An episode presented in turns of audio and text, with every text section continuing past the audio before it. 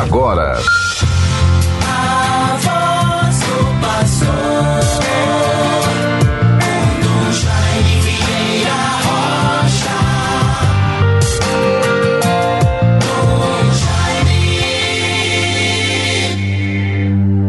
Senhor, a vós recorro, que eu não seja confundido para sempre. Vós me tirais do laço que me armaram, vós sois meu protetor.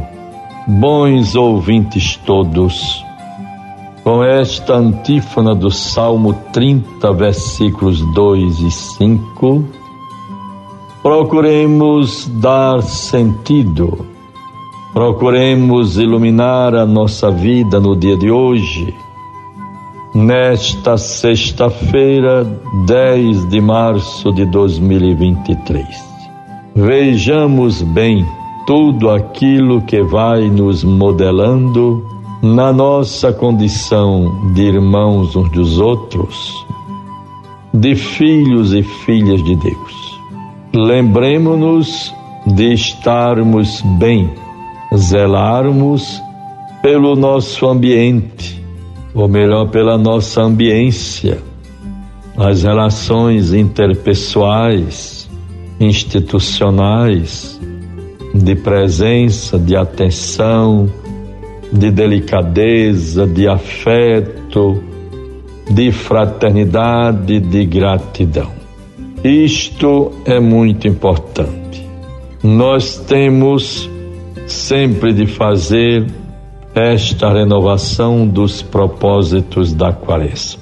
Neste tempo favorável, guiados pela oração e pela penitência, procuremos sempre aprofundarmos a vivência da nossa fé. A oração que toda a igreja eleva aos céus, se voltando para Deus, é justamente esta Concedei-nos, ó Deus Todo-Poderoso, que, purificados pelo esforço da penitência, cheguemos de coração sincero às festas da Páscoa que se aproximam. Muito importante esta convicção, este esforço. A palavra de Deus hoje vai nos contemplando com textos e referências bíblicas tão conhecidas. A primeira leitura do livro do Gênesis nos traz a narrativa tão bonita, tão emblemática de José do Egito, aquele que era tido como um sonhador. Vejam, muito interessante do livro do Gênesis.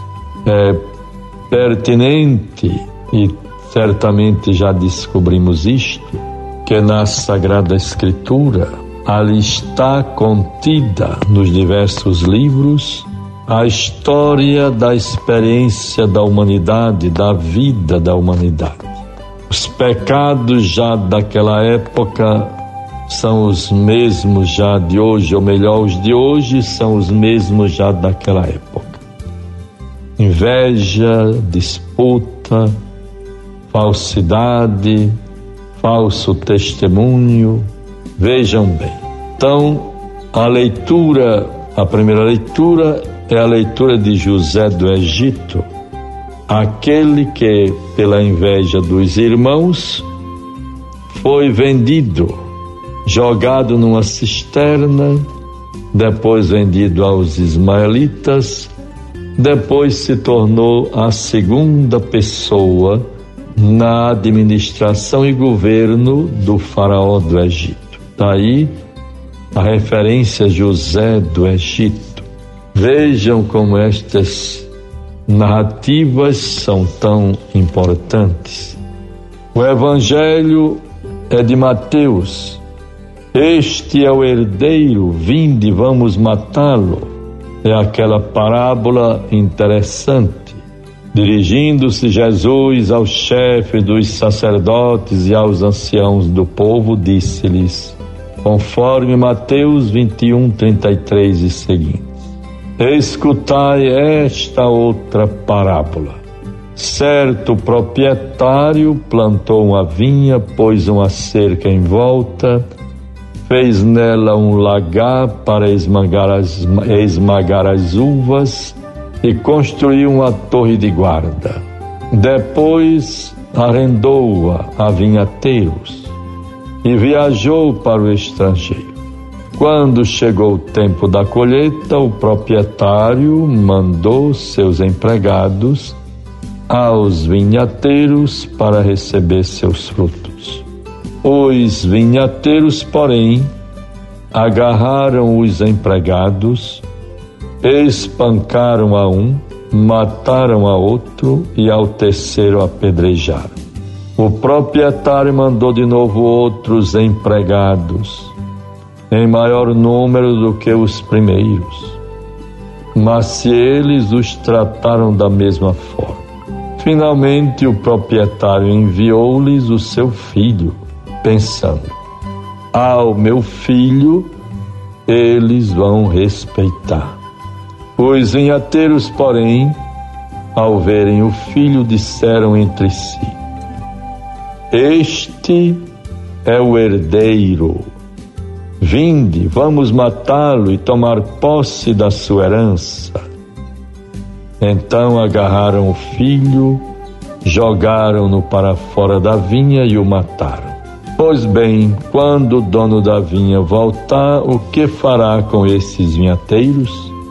Os sumos sacerdotes e os anciãos do povo responderam: Com certeza mandará matar de modo violento esses perversos e arrendará a vinha a outros vinhateiros que lhe entregarão os frutos no tempo certo. Então Jesus lhes disse: Vós nunca lestes na Escritura ou nas Escrituras a pedra que os construtores rejeitaram tornou-se a pedra angular? Isto foi dito pelo Senhor e é maravilhoso aos nossos olhos. Por isso eu vos digo: o reino de Deus vos será tirado e será entregue a um povo que produzirá frutos. Os sumos sacerdotes e fariseus ouviram as parábolas de Jesus e compreenderam que estava falando deles. Procuraram prendê-lo, mas ficaram com medo das multidões, pois elas consideravam Jesus um profeta. Tiremos lições para a nossa vida, meus bons ouvintes. Para os tempos de hoje, nós vemos jornais, lemos jornais, vemos televisão, escutamos conversas, nos informamos. É muito importante que em tempos de tantas tensões que também um tempo propício de esperança, de mudanças, de renovação, de corresponsabilidade de todos para o bem comum e na igreja para a construção do reino de Deus, nós possamos nos comprometer com tudo aquilo que seja para nós sinais de esperança, ações e comportamentos que sejam para nós luz, sinal da presença de Deus, de Cristo, de Sua palavra em nossa vida. Deus favoreça a todos. Tenhamos uma abençoada sexta-feira, nos conduzindo para o final de semana. Em nome do Pai, do Filho e do Espírito Santo. Amém.